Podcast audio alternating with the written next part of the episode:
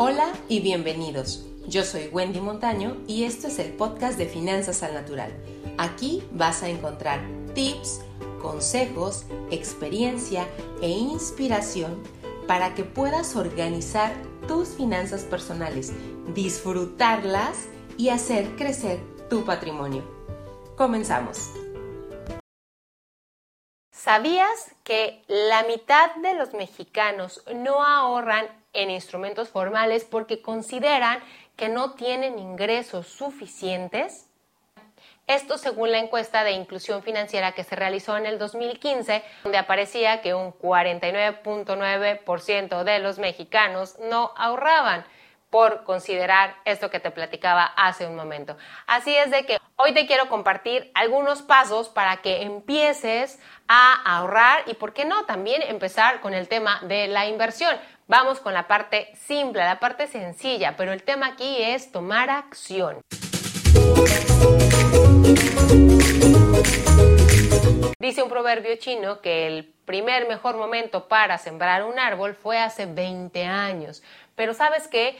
Dice también ese proverbio que el segundo mejor momento es hoy. Así es de que si tú eres de las personas que no ha empezado a ahorrar por alguna situación, puedes empezar el día de hoy, puedes empezar a la brevedad. Esto es algo que hay que atender porque si no el tiempo se va. ¿Por qué? Yo no me puedo quedar con la parte del presente y gastando solamente en el presente sin ver hacia el futuro.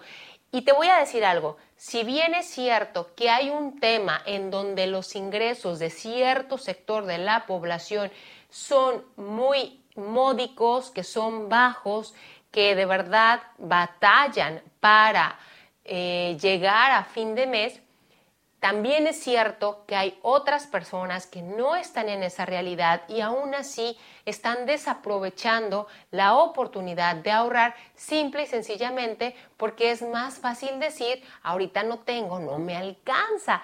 Pero cuando hacemos eso, de corto plazo todo está bien, pero a la vuelta de unos años, de verdad, el tiempo se va a ir y tú vas a decir, ¿por qué no tomé las riendas? de mi dinero en este tema. Entonces, ¿qué te quiero sugerir en concreto? Tres cosas y que tú no seas de los que dicen yo no ahorro, que tú seas de los que dice ya empecé a ahorrar, ¿va?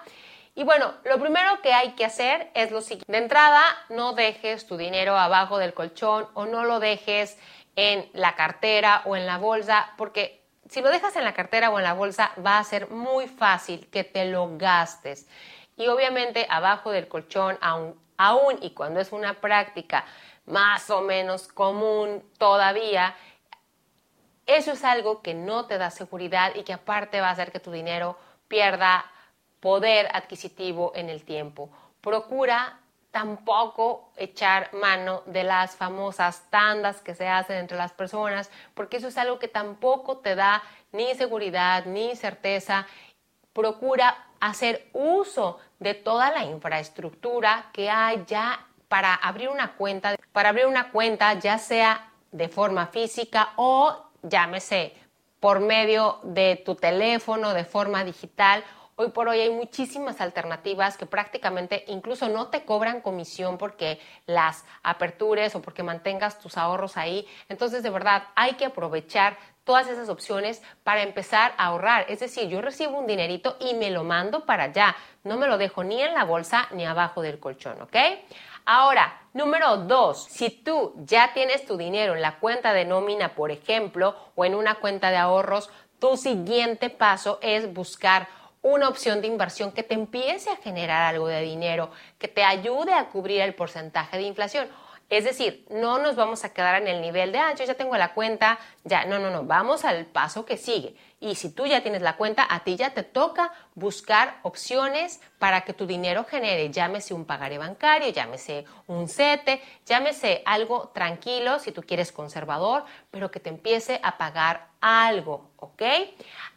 Ahora, número tres, si tú ya tienes un pagaré, te toca pasar al siguiente nivel. ¿Y cuál es ese siguiente nivel? Bueno, ya considerar algo que te dé un rendimiento por arriba de la inflación. Obviamente hay un abanico impresionante de opciones y aquí ya requiere a lo mejor un poquito más de conocimiento técnico, un poquito más de tiempo, nada del otro mundo.